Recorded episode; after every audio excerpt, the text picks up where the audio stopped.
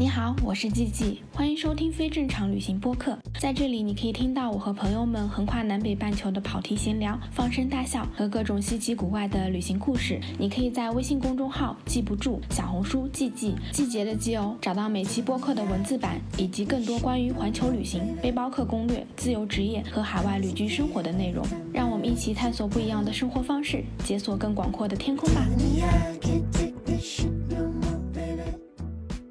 Hello，大家好，我是季季，欢迎收听非正常旅行电台。这是一档横跨南北半球的旅行播客，带你用声音环游世界。今天我们这期播客呢，想要来跟大家聊自驾环游中国的事情。然后我们请来了一位就真正的是环游过中国的女生舒晴来跟大家一起聊天。那我们先请舒晴来跟大家打个招呼吧。Hello，大家好，我是舒晴，很高兴来到季季的非正常旅行。嗯，我目前是一名独立的旅行定制师。然后我大概有连续六七年吧，一个长期在外旅行跟旅居的一个生活状态，所以也算是一个数字游民。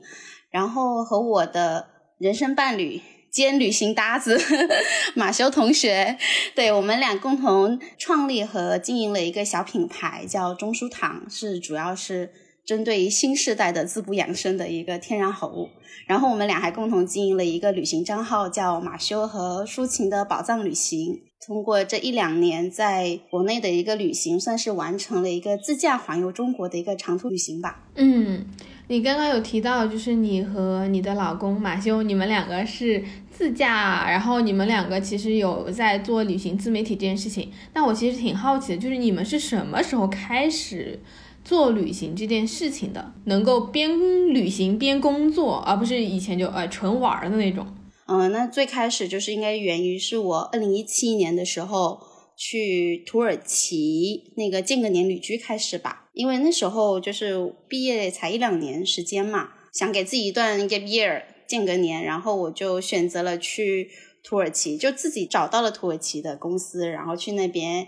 想去那边上班体验工作。体验生活哦，你这 gap year 居然是去上班的，哎，那还挺不一样的。可能是一个我我第一次向外走，嗯的，想真正去外面扎根的一个状态。因为就像你说的，以前的旅行就是读书的期间或者工作的期间，然后有假期去旅行嘛。呃，就是大多数人是这样的一个旅行状态。然后我我还没有经历过长期的一个很长时间段在一个人在国外，所以我当时觉得我需要给自己找个根据点。嗯，但是我那个工作其实对我来说是，就是相比在深圳那个工作状态是非常闲散的，所以我就有了大量的时间就外出。然后做我自己的事情，包括在那个时候写写公众号啊，写文章啊，在土耳其那个。呃，旅居的那个状态给我来说，虽然是我是在工作的，但是给我体验最深刻的还是那种旅居的状态吧，并不是说工作它占据了我很多时间，没有时间让我去玩。因为我觉得在工作时候，我一直在跟当地人接触吧。嗯，哎，那我很好奇，你在土耳其做的是什么工作？啊，我当时也其实也挺神奇的吧，一那个工作跟我之前的那个经历项目完全没有关系。但怎么说，我觉得人总是。在不管你去哪个行业哪个岗位，都是发挥自己擅长的优势啊和特点之类的。我不知道你知不知道，土耳其是一个农业大国。我去的那个是一个本土，应该在土耳其排名前十的一个农业机械公司。农业机械 真的是完全不是我了解的领域。我其实我也完全不了解，但其实我需要做的工作，其实我当时的那个土耳其老板，他想要找一个中国人。然后可以协助他跟国内的供应商、工程师沟通，然后兼顾做他的中文老师。哦，对，所以对我来说觉得是 OK 啊，可以胜任的。而且这个农业机械，我是也是不了解的嘛。但是我是冲着他给我的待遇，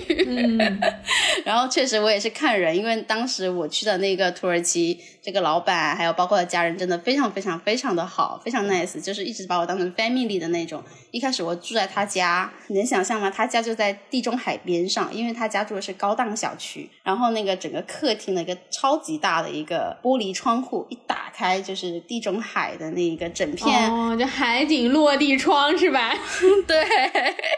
然后我就觉得很棒啊，然后他给了我很好的条件嘛，然后我觉得啊无所谓，反正我是给他去做翻译、做老师，所以我就没有 care 说这个项目内容是什么。对对，然后哦，这是第一阶段吧？哦，这是第一阶段，然后第二阶段也就是涉及到后面我真正开始做一个旅行定制师，包括一个成为真正意义上的一个数字游民，就边工作边赚钱的一个状态。就是我在这个公司工作了一年之后，跟他结束了合约的时间嘛。其实正常那个时候我出国是想说一年我就回国了，但是就是还想玩，不想回家，然后我就自己又去了伊斯坦布尔待了半年多。刚好那时候土耳其是一个大热的一个旅行年，就很多人会想去土耳其旅游，就因为那首歌带 你去浪漫的 土耳其。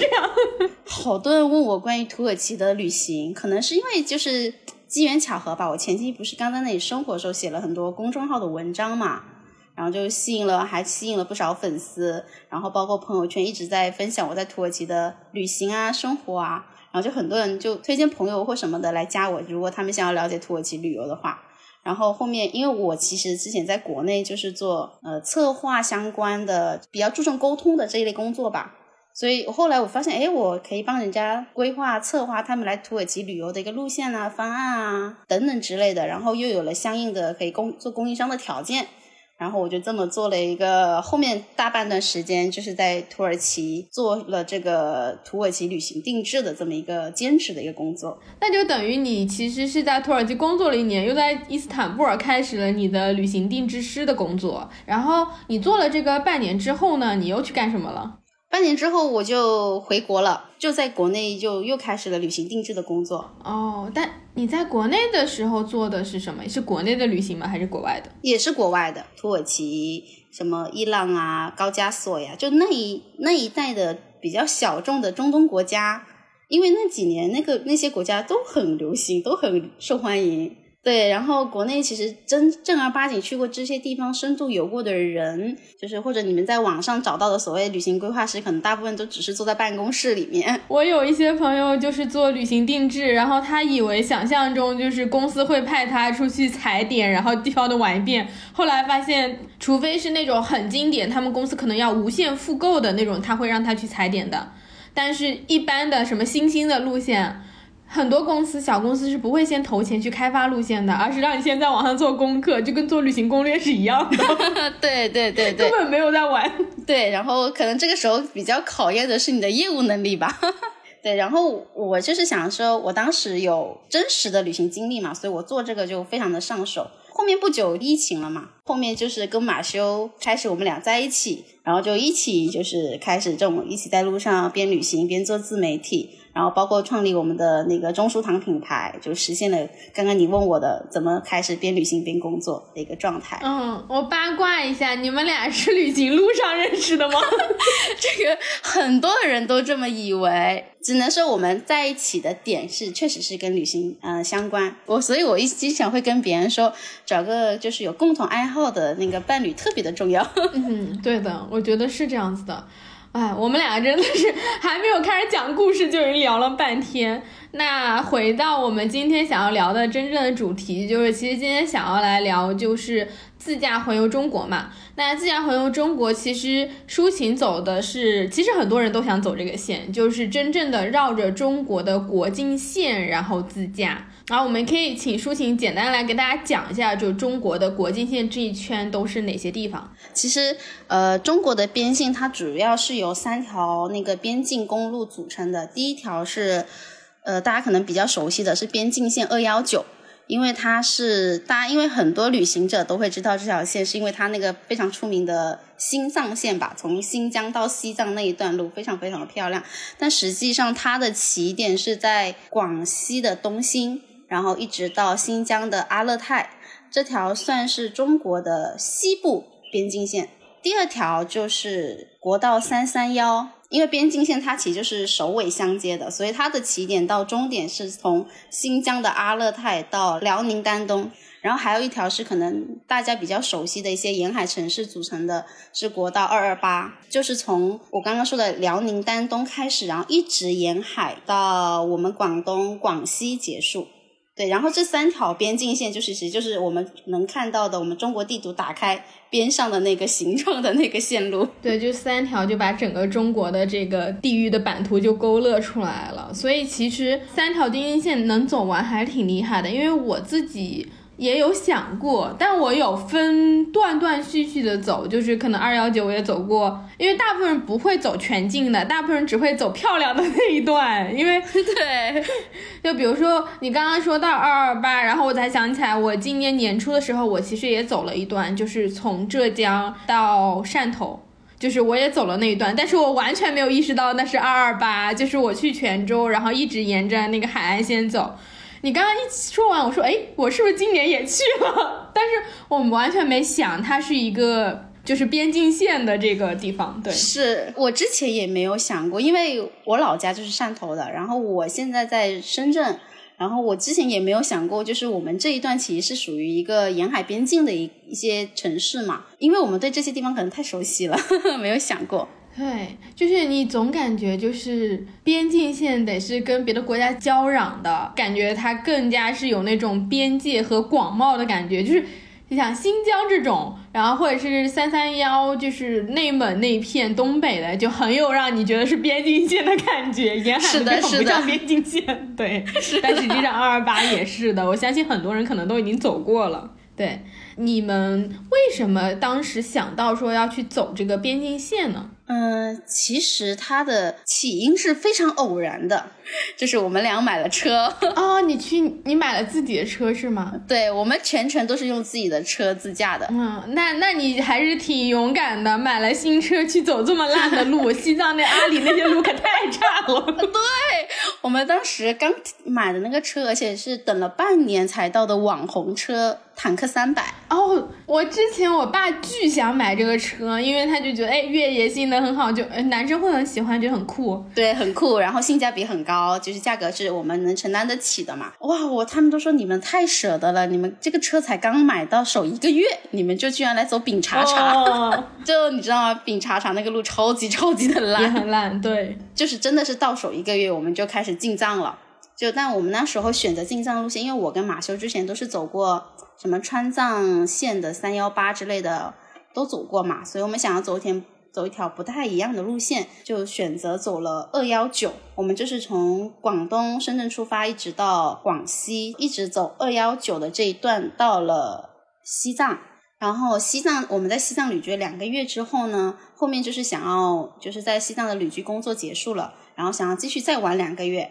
就走了一段，就是二幺九里面最为出名、最为壮阔的新藏线，就从拉萨出发，通穿越整个阿里地区，然后直接到了新藏线的那个零点，就喀什叶城。然后相当于去年我们就是把二幺九的一些主要路段、精华路段也都走完了。本来去年后面那两个月的时间是两想留给新疆的。想要在新疆好好自驾玩两个月，因为那时候并没有想着什么自驾环游中国，谁知道那个时候就去年八月份疫情很严重嘛，然后我们刚进入新疆的时候 就是被封城了。哦，你们是在叶城那边是吗？我们到喀什，到喀什才进喀什两天就开始封城，就一直待在房间里面，可能待了有近十天吧。然后我们俩就决定说，因为不知道真的封城会封多久嘛，因为那边确实管控非常严格。然后我们最后做了一个还挺冲动，但是现在看起来非常正确的一个决定，因为如果不走，走不了了。我知道，不然就新疆在地找工作了。对，然后，然后我们直接就是就是因为我们有车嘛，我们又舍不得把车丢在那边不管，就直接飞回家。然后我们最后就是直接从喀什整个东所有的行李搬上车，然后在车上备足干粮，然后我们俩一路就从新疆跑毒，就连续开了四到五天的高速路，就没有下过高，就是都在车上睡的，然后在服务区可能上个厕所什么的，就这样解决了生活的一些事事情吧。然后连续跑了四千多公里，五天的高速就直接跑出了新疆，一路跑到了大西北的宁夏。才有城市愿意接纳我们。哦，我我明白，我懂。我那个时候我也在新疆，只是我可能比你运气好一点。我是在封城之前我就走了的。但是我们后来在青海也是有那种在不下高速，就是因为怕下去你就真的会封在城市里面，所以我们就也是那种连夜可能呃一天一夜连着开，然后可能开一千多公里，然后直接离开整个青海。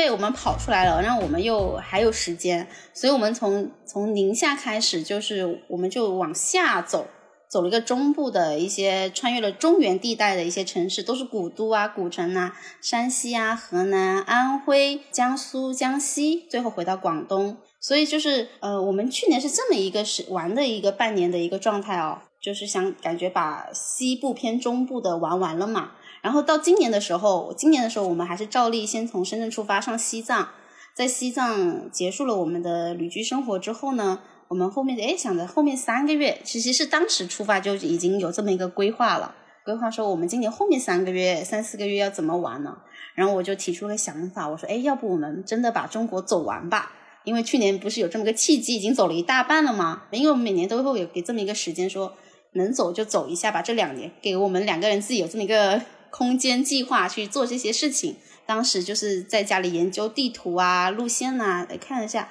哎，我们正好可以把北边往上，因为我们刚好都没有去过内蒙、东北那一带去走，然后一直沿海下来回到深圳。然后我我们之前其实确实也不知道那个是边境线，我们是研究了一下，发现哎，这两条刚好就是这个边境线构成的一个区域。对，所以我们就是这么一个始末。然后去走了一个自驾环游中国的一个事情吧。哦，哎，我其实有点好奇，就是你有算过，比如说今年这一趟你们自驾大概花了多少钱吗？啊，有啊有啊，就我们我们在路上都会记账，其实挺简单的，就是你一个人的时候无所谓，但是我们想要知道我们这一年的开销，我们就一个人就是去付钱的那个，比如说马修他就负责付钱，然后有偶尔是我付钱，然后这就很清楚，如果他的账单一拉拉出来。我们就知道啊，我们这个月花了多少钱，然后我就每个月会把我们俩的支出给记下来。季季，你觉得这样两个人出去外面生活旅行半年，这种自驾的状态，你觉得应该花多少钱？嗯，我觉得看情况吧，看你住多好的酒店或者吃的多好。我觉得本身开车本身其实不会太花钱的，可能几万块钱，十万以内肯定差不多吧，就差不多十万。其实，呃，我们开销最大的应该是我们的车。就是车油费、过路费，今年这一趟出门到回家的时候就已经走了有两万五千公里了。那油费打底可能就是两两万五，然后加过路费、高速费等等，可能它就三万多。然后剩下的我们的衣食住行，可能就一个月，嗯，都是一万左右吧。两个人大概，比如说你说吃饭、住宿等等这些，也没有过过度的花销。我们也不算特别穷游，但也还可以。就是在路上其实没有大家想的那么。花那么多钱，对，其实不会到特别多，就是我自己在路上也是。大概会知道，尤其是疫情期间会很便宜，因为哪哪都没有人，什么都便宜，住宿、吃饭都很便宜。是是是是。但疫情之后会贵蛮多的。是的，是的。今年我们的消费比去年高一点，但其实也也都差不多。我们反正我们能控制在就半年多十万左右吧。嗯，我觉得这个是一个还蛮合理的数值。如果你有三四个人可以摊的话，可能就会更少一点。不过也没有。也还好，对，因为你算一算，你在城市里面两个人其实就等于一个人才五万块钱，然后你再摊下来，你六个月，那你其实每个月是不到一一万块钱的。那中间包括你所有的旅行经费，然后包括你吃住，你在城市里面付房租，然后吃饭，可能也要花这么多钱，而且你还玩不到。对，所以我经常跟别人说，就是。不用羡慕我们的生活什么的，因为经常会有人跟我们说什么你们的生活，我们的梦想。我说其实你只要敢走出来，也没有你想的要那么多钱，花那么多钱，其实都是可以实现的。对，重点是我觉得你走出来之后，你会发现有很多路是相通的，然后其实是有很多办法挣钱的。你得走出来之后，就像你前面讲的，你先去了土耳其，你才慢慢的会知道哦，原来你可以做定制旅行去挣钱。但如果你不先去那个地方，你永远不会想到有这条路的。很多时候，这些机会就是在你先往那个方向走，你才会有相应的在这个方向上的机会。因为太多人想边旅行边挣钱了，但这个问题是在于。所有人都想着我先把钱拿到手，从来不想我先去旅行。就边旅行边挣钱的人，都是先旅行了一段时间，然后在旅行路上发现了挣钱的机会，机会对才循环起来的。然后现在所有人就卡的点是他希望挣钱的机会先出现，然后我再去旅行，那就只能上班赚钱，然后才出去，就你基本上就循环不起来的，你是找不到真正旅行路上的机会的。对对，所以还是很鼓励大家，就是多走出去尝试吧。嗯，对。那我们讲完了前面的这些前期的准备啊，这些，我们这一期播客，我感觉你的故事可以讲好久。我们这一次就先从我们这个，就二零二三年，你不是三三幺这一段开始走了嘛？那我们从近一点的开始讲。那三三幺的这一段，你是从从哪里开始的？刚刚我前面跟大家介绍的这个三三幺的这个边境线，它是从新疆阿勒泰开始的嘛？但是因为我们今年出发的时候就没有到新疆去了，我们中间在西藏结束的时候去了西北，西北西北我们没有停留太多，反而是中间因为意外的一个事情安排，我们去了一趟陕西的西安，就因为我一个很好的闺蜜在那边结婚，然后我们就传下去去了西安参加了个婚礼，后面又通过朋友的介绍去走了一段陕北公路，炎黄延安。那一段，然后从那里上去的内蒙，第一站进入内蒙是鄂尔多斯，然后我们从鄂尔多斯开始，那一个城市其实算是内蒙古的西段，然后我们就是从鄂尔多斯，它其实还在比较内蒙古的下边，你要我我们就再往上走，啊，穿过包头，然后去了呼和浩特，呼和浩特，然后我们就一直往边境上面开。然后就相当于从西蒙一直穿越了整个内蒙古，到了东蒙，一直到了呼伦贝尔的那一带。然后在这一段上，可能真正意义上的特别特别边境的，就是有一段边境卡线。我不知道自己听过没有？哦，我对那一段其实了解的不是很深，就是那一片我只知道满洲里啊，往东北就是内蒙和东北的那一块儿。我之前因为我有去过漠河那边，所以我还知道一点。但整个内蒙古的中间一大部分我都没有怎么去过。就内蒙是我在国内感觉好像真的没有怎么玩过，我就是那种。路过玩了一下的那种感觉，没有真正探索过这个省。对对，其实你说到的满洲里已经就是在边那段边境线上了。啊，对，所以就是在我在我的我们的旅行体验中，以及给我们留下印象最深刻的就是这一段精华，算是三三幺的一个边境的精华路段吧，叫边境卡线，确实是非常的小众啊。你不知道，我之后问过很多人，其实很多人都不知道这一段路线，它其实也可以算是。中国最美的边境公路，呃，非常小众，可能相比新疆的名声，它就是微乎其微。然后它这一段其实是从，就是你刚说的满洲里、黑山头，然后它有几个小村庄，叫做五卡，就是卡住的卡，五卡、七卡、八卡、六卡，然后一直到一个也是俄罗斯边境小镇叫市委，就这一段就叫做卡线。它是相当于沿着呃中国跟俄国的界河，叫额尔古纳河的一条公路，就所以对，所以沿着这在这个相当于它又是一个边境，然后它又能看到河流，然后沿着这自驾在这条这个额尔古纳河的这条卡线上呢，就是在那那一段路，你可以看到草原啊、丘陵啊、湿地啊、森林啊各种地貌，而且。我们当时自驾的时候，其实属于一个正常来说，它应该是属于一个旺季，因为它正好是八月份。你能想象，对八月份在国内，其实你去任何一个地方旅游，其实都蛮多人的嘛，对吧？但是我们在那个时候在自驾在那段卡线上的时候，几乎没有人，就是你走了好长时间，可能只有我们一辆车在那里行走。哇！这感觉很好哎，对对，广阔的天地，然后只有我们俩一台车那里，嗯，随心所欲的自驾行走，所以而且真的是非常非常的美，看到的那些河流、牛羊，至今都留深深的留在我的那个脑海里面。嗯，这全都是明信片上的风景是吧？啊，对对对。那我其实挺好奇的，就是卡线这一段，它有哪些城市是你自己觉得哎印象比较深刻的？就有什么真正好玩的？就因为你自驾嘛，就你们有没有中间停下来在哪个城市里面停留的？有的，有的。呃，我刚刚给大家介绍这个边境卡线，但是我们不是就完全走的一模一样的。嗯，我们最后是从呃市委，然后绕了一个不同的方向，走了七卡、八卡、九卡，因为我们当时是要去最后的一个目的地到根河以及漠河。呃，我们所以我们的这个边境线走的肯定是就是延伸的更长嘛。然后给我们印象最深刻的就是根河。根河是在哪里？我觉得这个是真的，我都已经开始不知道是哪了。我要给大家就是郑重介绍一下，根河才是中国最冷的地方，并不是漠河。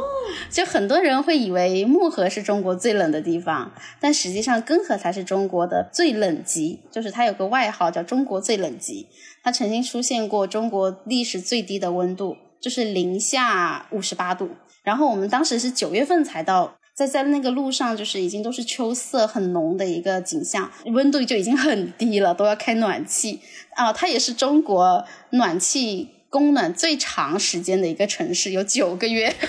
一年有九个月供暖，可以想象。然后为什么他印象给我们就是最深刻呢？是因为我们去接触了当地的一个驯鹿民族，叫鄂温克族人。就大家不知道有没有听过董宇辉老师推荐的非常火的一本书，叫《额尔古纳河右岸》。这本书就是关于鄂温克族人的一些历史文化。我们之前去的时候，对这个地方确实也一无所知，但就是因为驯鹿。然后我们在搜索资料的过程中，发现了鄂温克族人这个少数民族非常的特别，因为它是驯鹿文化，就是自古以来其实他们都是生活在森林深处、大山里的一个部落民族，非常的原始。然后驯鹿是这个部落的一个象征之一吧，他们就是世代都要跟驯鹿为生。它是属于半野生半家养的这个动物，很神奇，就是对他们来说是非常有灵性的一个动物。我们在因为去要去这个地方，所以在了解历史的过程中，发现他们有一段历史是我觉得值得我们现代人去知道的。嗯，是什么？就是他们发生过生态迁移的这么一个社会现象。对，就是我刚刚跟您介绍的，就是他们以前都是住在森林里面，然后后面我们中国新中国成立了要发展，然后因为它确实是一个非常古老又小众的一个部落民族嘛，然后为了维护啊，包括保持民族统一和谐，所以政府就决定在二十世纪初的时候，把这些住在大山里的鄂温克族人迁移到山脚下的城镇居住。而且他们还有一个很重要的特点，就这个驯鹿文化，鄂温克族人他们是持枪的一个部落。他们在山里生活，他们是允许自己持枪的。但是因为政府的这一项政策，就是要求他们把枪械都上缴，就是从此以后他们再也不能持枪在山里打猎了，这个意思。嗯，其实对于他们来说是一个。怎么说？相当于他们直接从原始社会要过渡到一个现代社会的一个状态，其实对于他们民族来说是一个蛮艰难的一个转变的。对对，因为加拿大这边其实纬度很多地方纬度就跟国内的这个鄂温克啊，然后漠河其实是很像的，因为都是往北极圈靠，所以这边也同样的有很多很多原住民，然后他们的原住民也都是这些名字也很美。都是什么大山里的人啊，然后住在森林里的人，住在海边的人之类的。加拿大其实是有经历过一段还蛮黑暗的这个社会时期，就是他们，呃，当时想要去同化这些原住民，其实就是印第安人，但是有不同的印第安人，因为印第安人并不是一个很友善的称呼，所以就会叫原住民。然后。他们是有很多这种教化学校，有很多想要强行去同化他们，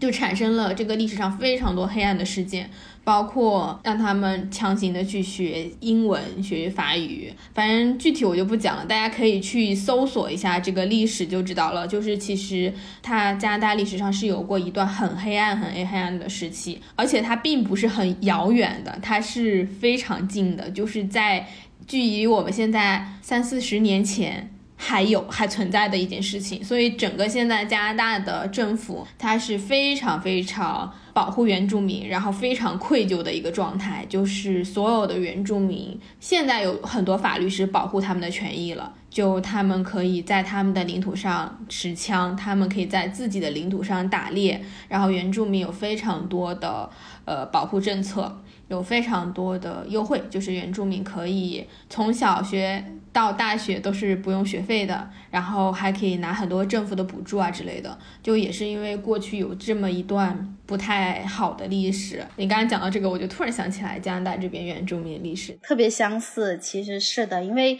就是。鄂温克族人这个生态迁移，其实距离我们也不是很远啊，其实也就是二三十年前的事情。这个历史事件可能很少人知道吧，但是其实现在网络上也有很多关于这个这个民族、这个地区的一些呃纪录片，还蛮推荐大家去了解一下的。看了之后还蛮有感触的，对对，就是我觉得多了解一个少数民族文化，其实也是我们中国的一个文化嘛。对，刚刚你其实有讲到鄂温克族他们是有驯鹿的文化嘛？我其实很好奇，你去的时候有看到吗？有看到驯鹿吗？有啊有啊，我我们去了一个就是很小众的一个驯鹿点。对，我觉得那个真的是一个宝藏的一个点。以后要是你有机会，我一定会推强烈推荐你去那里。可能很多大众游客，呃，你可能去的，他们就是会找到一个景区叫敖鲁古雅那边的驯鹿，据说哦，就是可能接客接太多了，就没有什么活力。就你你懂的，因为景区嘛，去的人多，然后他们可能就是。呃，就趴在地上啊，然后数量也比较少。然后后来是因为马修他自己在网上啊，在小红书等等各种攻略上，不知道怎么找的，找到一个比较小众的一个驯鹿点，也是鄂温克族人当地人他们自己在算是森林的比较边缘处吧，不算非常的深处。然后他们自己家人在那边大概养了有三十多头驯鹿。然后他们会就是开放出来，让呃游客可以去参观，然后跟他们的驯鹿互动。然后其实我说的所谓的森林边处也蛮蛮偏的，嗯，就是我们去的时候，我们在根河的小镇中心一直开车开了半个多小时，到他一开始给的一个导航点。就完全没有信号，而且能进去那个路，就是想它两边都是非常非常高的丛林、白桦林，而且我们去的时候前一天还刚好是下雨，就非常的泥泞，然后加上没有信号，所以进去还蛮艰难的。但正是因为比较难到达嘛，所以它。保护的还是比较好，也比较原始，而且体验就特别棒，就是非常接近大自然的感觉。我进去真的好喜欢，然后一进去就觉得哇，好美啊！因为它就是天然的那种林区的状态，他们就是有一个，也像是他们围起来一个场吧，远远就能听到驯鹿那个铃铛的声音。然后进去那个点，其实我觉得收费其实蛮算蛮良心的，一个人就收费五十块钱。然后互动的时间不限制，你只要交了钱，你在这里想待多久都行。因为驯鹿是吃苔藓的，新鲜的苔藓，我都不知道哎。对，很聪明，也很挑食。嗯，就是你，你知道吗？就是那个苔藓，你要一旦掉到地上，再捡起来，它都不吃。这么爱干净，对，非常的娇气，双引号啊。就是你只能就是喂它，你可以去买苔藓，一个人一份吧，一份是十五块钱。然后你拿那份去，可以跟驯鹿互动，去喂它们，呃，然后跟他们玩了蛮久。除了这一点之外，在那个那个驯鹿点哦，因为就是你可以看到鄂温克族人他们非常典型的长相吧。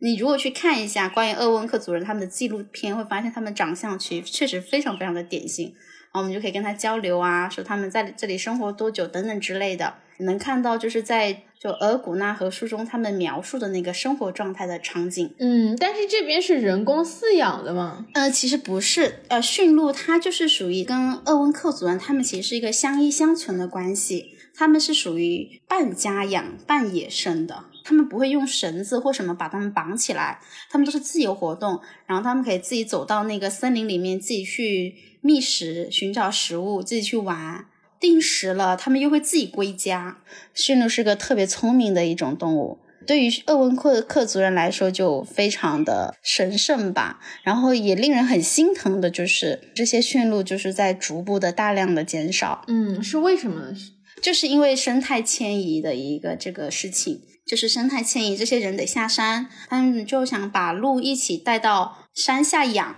结果发现他们迁移到山下的时候，这些鹿都怎么都养不活，就慢慢慢慢的就就死掉了很多。后面就是政府可能也是为了保护吧，就是又开放了一些小的，刚刚我说的在森林边缘处的这些驯鹿点，让他们又部分的回到了这个地区，让驯在那里养驯鹿。但是可能是因为出于林区的开发等等这些原因，这些驯鹿确实在慢慢慢就减少了，少了很多。那确实是这个生态环境的破坏，对动物来说，我觉得影响是致命的。加拿大这边也是有很多就各种各样的鹿，因为其实都是偏向于北极圈的这些物种。嗯，但我感觉这边保护的还可以，而且有一个点，就这边其实管理的非常严，这边是严格的。不许人靠近这些野生动物的，因为人类的生活会让野生动物失去生存能力，就是我们觉得的驯养和饲养，但一旦你离开了它之后，它自己没有办法生活，所以其实这边是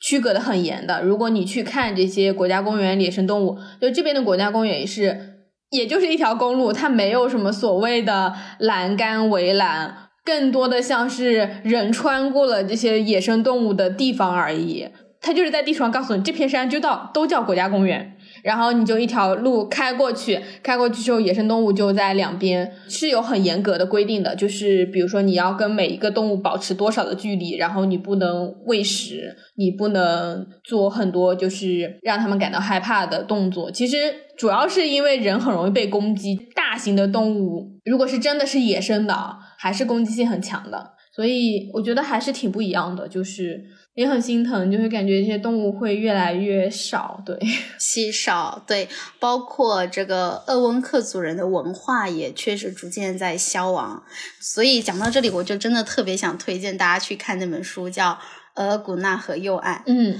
这本书真的写的特别好，还获得过茅盾文学奖。嗯，这本书呢，主要写的就是鄂温克族民族的一个迁移变化发展的过程，然后是从他们民族最后一个女酋长，一个一百多岁的老人，从他的角度叙述，在他长长的一生中目睹了他们这个民族的一个变化，然后因为他是。不接受生态迁移的这个事情嘛，所以在这本书的最开头有一段他的自序，然后我觉得有一段文字写的特别美，嗯，就很简单，但是好像我们读了这段文字就能感受或者是看到他们当时鄂温克族人生活在深山里的那个场景，嗯，所以在这里呢，我就想念一下这段话给我们非正常旅行的朋友们听一下。我不愿意睡在看不到星星的屋子里。我这辈子是伴着星星度过黑夜的。如果午夜梦醒时，我望见的是漆黑的屋顶，我的眼睛会瞎的。我的驯鹿没有犯罪，我也不想他们蹲进监狱。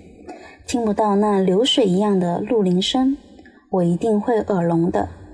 我的腿脚习惯了坑坑洼洼的山路。如果让我每天走在城镇平坦的小路上，